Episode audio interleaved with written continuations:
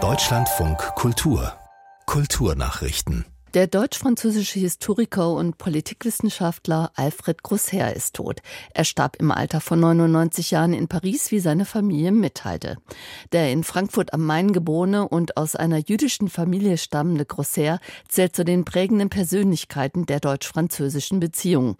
Schon als junger Professor an der renommierten Pariser Universität Sciences Po erteilte er der These der Kollektivschuld der Deutschen an den Verbrechen der Nationalsozialisten eine Absacke.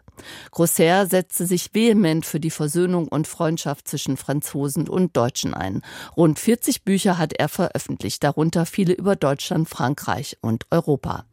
Für seine Rolle als Mittler zwischen Deutschen und Franzosen wurde er vielfach geehrt. 1975 bekam er den Friedenspreis des deutschen Buchhandels. 2019 nahm ihn Frankreichs Präsident Emmanuel Macron in die Ehrenlegion auf. Unter dem Titel Tor zur Literatur plant das Deutsche Literaturarchiv Marbach einen Neubau. Voraussichtlich im April werde der europaweite Architektenwettbewerb beginnen, sagte Direktorin Richter bei der Jahrespressekonferenz des Archivs. Der Bund habe bereits 73 Millionen Euro zugesagt. Die endgültige Entscheidung des Landes Baden-Württemberg über weitere 73 Millionen Euro stehe noch aus.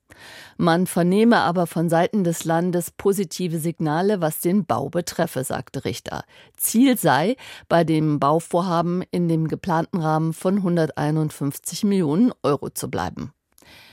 Der renommierte Dokumentarfotograf Andreas Herzau ist tot. Das gab die Fotoagentur Live in den sozialen Medien bekannt.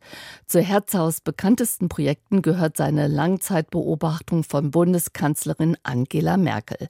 Zehn Jahre lang begleitete er die Politikerin und versuchte die Frau hinter der nüchteren Professionalität kennenzulernen. Zu seinen zahlreichen Projekten gehören auch Bilder von New York vor und nach den Anschlägen vom 11. September. Andreas Herzer wurde 1962 in Tübingen geboren. Fotografie betrieb er zunächst nur als Liebhaberei. In den 1990er Jahren machte er sein Hobby dann zum Beruf. In den närrischen Hochburgen hat der Straßenkarneval begonnen. Pünktlich um 11.11 Uhr .11 nahm das Treiben seinen Lauf. In Düsseldorf stürmten Frauen, die sogenannten Möhnen, das Rathaus.